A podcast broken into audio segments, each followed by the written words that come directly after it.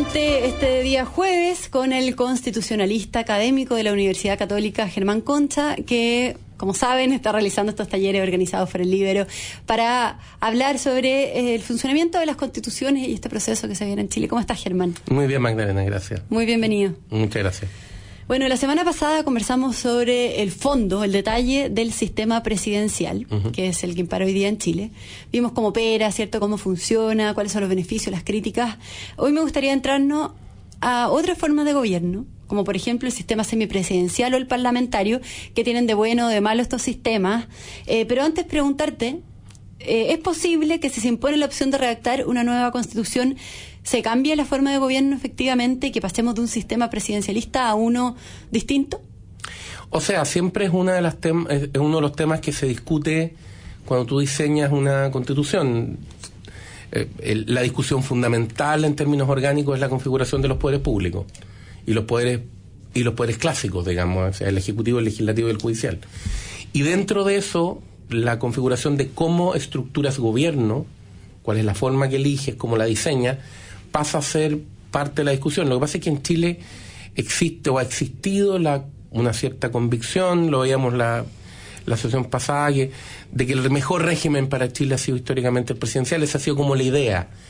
Eh, pero hoy día si tú miras algunas posiciones, ves gente que está hablando de la posibilidad de instalar un semipresidencial, eh, no se ha hablado mucho el parlamentario, pero pero, podría ser también pero podría ser que alguien dijera, bueno, ¿por qué no estudiamos la posibilidad de ver un parlamentarismo propiamente tal, digamos? Mm. Ahora comencemos con el sistema semipresidencial. Se caracteriza, cierto, por un poder ejecutivo que reside en el presidente, eh, que es electo por sufragio universal, eh, pero también por un primer ministro elegido por el Parlamento. Ambas figuras eh, poseen igual autoridad dentro de las decisiones de gobierno. ¿Es así? ¿Cómo opera este sistema semipresidencial? ¿Cuáles son sus principales características? Mira, la, la idea básica es, a ver, un paso hacia atrás. Nosotros tenemos como asumido mentalmente que el Ejecutivo tiene que tener necesariamente una sola cabeza es como una idea que está en nuestra cabeza. Es el presidencialismo. Que es la idea del presidencialismo. Eh, el Ejecutivo tiene que tener una persona a cargo que concentra eh, los roles y por lo tanto concentra lo que se llama el rol de jefe de Estado y el rol de jefe de gobierno porque tiene que haber una cabeza fuerte. Si tú miras históricamente, eh, en la Roma pre-imperio, en la Roma de la República, el Ejecutivo lo ejercían dos, lo ejercían los cónsules, pero los cónsules eran dos. Entonces, hay experiencia histórica de tener sistemas bicéfalos, por decirlo de alguna manera. Tu problema es cómo repartes las atribuciones para que eso no se convierta en una lucha en entre una pelea entre ambos que no se resuelve o en una situación que es peor, que es que ninguno de los dos asume las responsabilidades por las cosas que hace.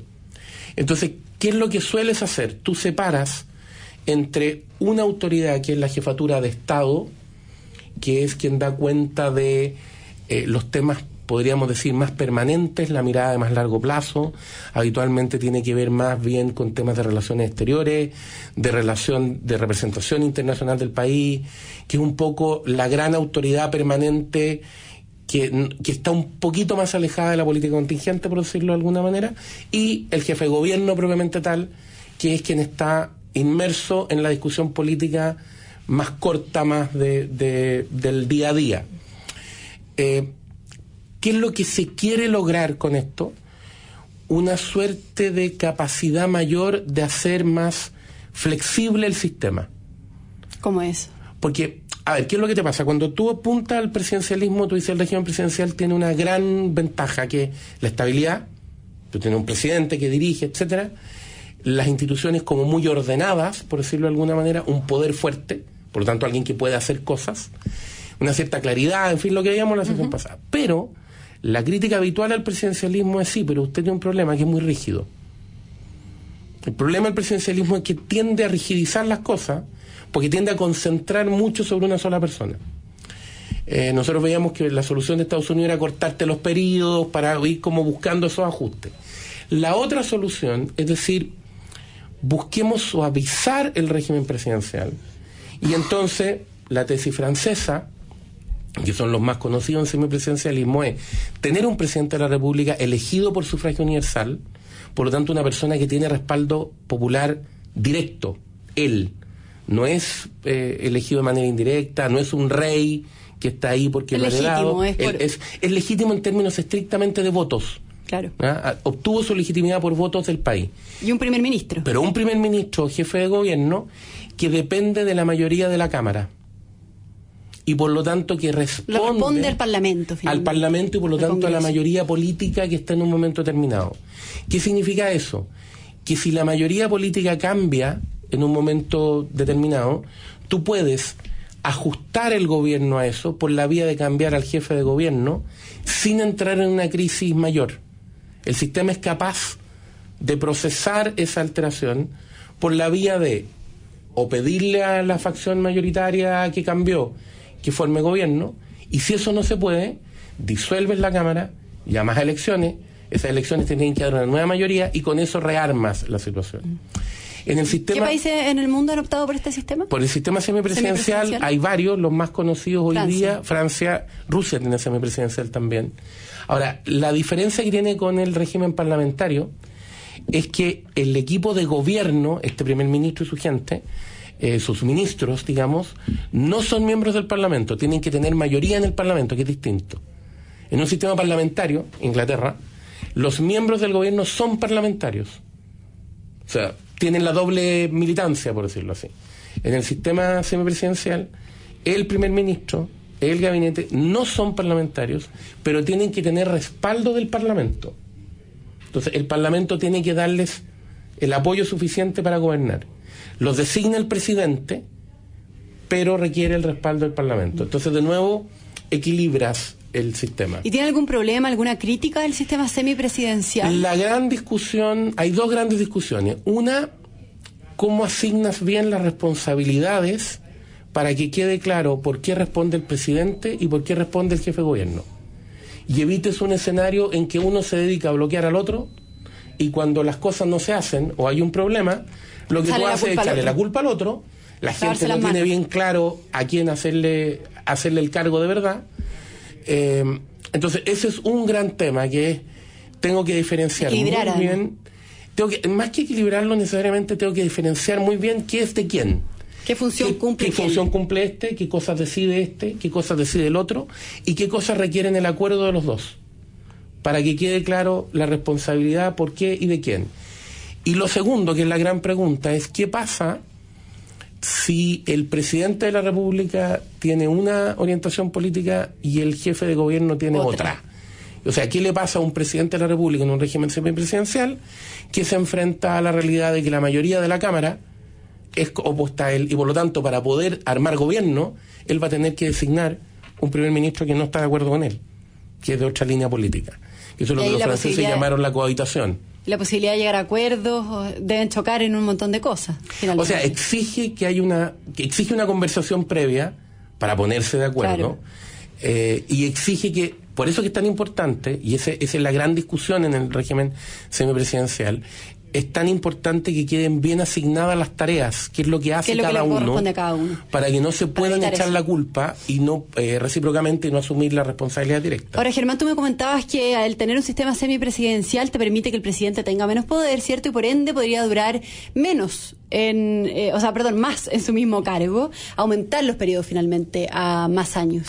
Lo que pasa es que habitualmente, a ver, en el régimen presidencial, semipresidencial no se produce tanto porque el presidente tiene atribuciones. Donde eso se produce mucho, se puede producir más fácilmente en el régimen parlamentario. Porque habitualmente en el régimen parlamentario el jefe de Estado tiene atribuciones muy limitadas, menos que en un régimen semipresidencial. Entonces, en un régimen parlamentario propiamente tal, Inglaterra, España, Italia, eh, Alemania, el presidente tiene mucho menos atribuciones. Entonces tú puedes tener un presidente que tenga más tiempo, porque en realidad, piensa tú que en las monarquías el que hace de jefe de Estado es el rey, que es vitalicio. Y no, y no le genera un problema al sistema, porque las atribuciones de gobierno están transferidas todas al jefe de gobierno. o sea, el sistema parlamentario tiene el jefe de gobierno y el jefe de Estado, ¿cierto? O sea, un primer ministro o un rey o un presidente, como Inglaterra. Claro, lo que, lo que te pasa es que si uno lo quisiera entender en, en, en simple para hacerlo gráfico, los extremos, por decirlo así, son a un lado el presidencialismo, una sola figura que concentra las dos cosas, jefe de Estado y jefe de gobierno, y al otro lado el parlamentarismo, donde tú tienes un jefe de Estado rey, en el caso de Inglaterra o de España, y un jefe de gobierno, primer ministro en el caso inglés, o presidente de gobierno en el caso español, eh, que son elegidos y que concentran fundamentalmente las atribuciones de gobierno. Por eso que en los sistemas parlamentarios se suele decir que el rey reina pero no gobierna. Y las atribuciones de gobierno corresponden al primer ministro o, al presidente del gobierno, como le dicen los españoles. Eh, el régimen semipresidencial es algo que te queda al medio. ¿Por qué te queda al medio? Porque hay dos cosas raras. Una, el jefe de Estado, el presidente, es electo por votación directa, cosa que en el parlamentarismo no pasa. Entonces tiene un respaldo popular fuerte, que en el parlamentarismo no, existe. Y dos, tiene atribuciones, tiene más atribuciones que en el régimen parlamentario. Por lo tanto, tiene más riesgo de roce con el jefe de gobierno que el que tú tienes en un régimen parlamentario, donde es más nítido que tu jefe de Estado tiene menos atribuciones y que las atribuciones están entregadas fundamentalmente al jefe de gobierno. Ah, esa, diferencia. Ahora, ¿qué cosas tienen en común? Que ambos permiten que el jefe de gobierno esté dependiendo directamente del Parlamento y que por lo tanto los cambios de criterio muy fuertes, los cambios políticos se puedan traducir en un cambio de gobierno menos traumático de lo que es cambiar el gobierno en un régimen presidencial antes de la elección, digamos. Eso permite hacer ajustes. O sea, en un sistema parlamentario, el, jefe de Estado, que sería la reina Isabel, por ejemplo, o, un presidente, carece de facultades decisorias en el proceso político, pero es más simbólico, ¿cierto? Tiene un rol, o representa internacionalmente al Estado. Da cuenta de la unidad nacional, es el que representa internacionalmente al Estado y cumple ciertas atribuciones. Por ejemplo, es el que disuelve la Cámara. Cuando hay un problema, lo que ha pasado en España, cuando no logras hacer mayoría, ¿Quién disuelve la Cámara para llamar elecciones de nuevo? El jefe de Estado. Es la atribución del jefe de Estado. ¿Quién nombra al primer ministro? El jefe de Estado. Pero nombra de primer ministro al que tiene la mayoría en la Cámara. Pero el que hace, el, que llama a formar gobierno es el jefe de Estado. Pero son atribuciones, pero son atribuciones mucho más acotadas. La política, de, la política del gobierno está claramente radicado en el jefe de gobierno. En el jefe de gobierno que está en el Parlamento y que es parlamentario. Eso, eso da una. Entonces, el, gran tema del, parlamentario, del, régimen semipresidencial, que es el gran tema si lo quisiera discutir para Chile, es que hay gente que dice es el que se ha podido instalar en países con larga tradición presidencial, porque suena menos dramático que pasar a un parlamentario. Por eso hay gente que lo propone, está entre medio. Entonces es más fácil para un país que tenía una larga tradición presidencial, pasar a un, pasar un semipresidencial, que darse el salto de cabeza, por decirlo así, a la otra punta. Ese es uno de los argumentos que se da. Es un argumento bien discutible, pero es uno de los argumentos que se da. Eh, Ahora, pero en Chile eh, se ha dicho que nosotros ya tuvimos un sistema parlamentario. ¿Eso es efectivamente así? No, porque lo que tuvimos fue a ver, tuvimos un intento de tener parlamentarismo, pero que no estuvo diseñado así en la Constitución.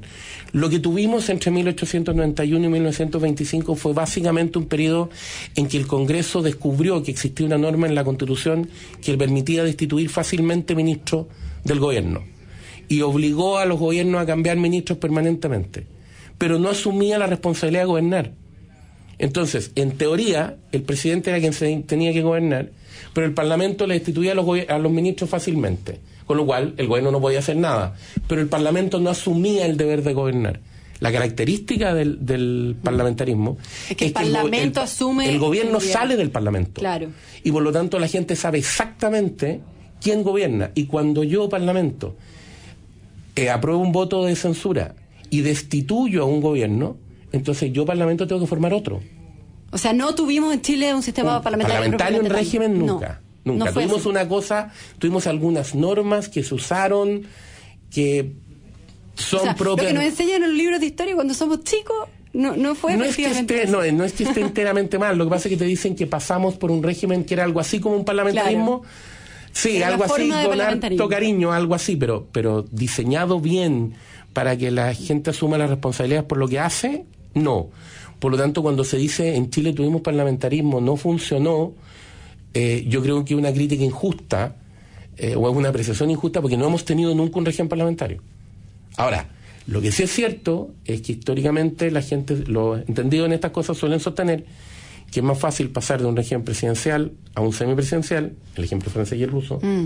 que, que, saltar de punta a punta. Ahora, insisto, el gran problema del semipresidencial es que tienes que tener muy claro quién responde por qué.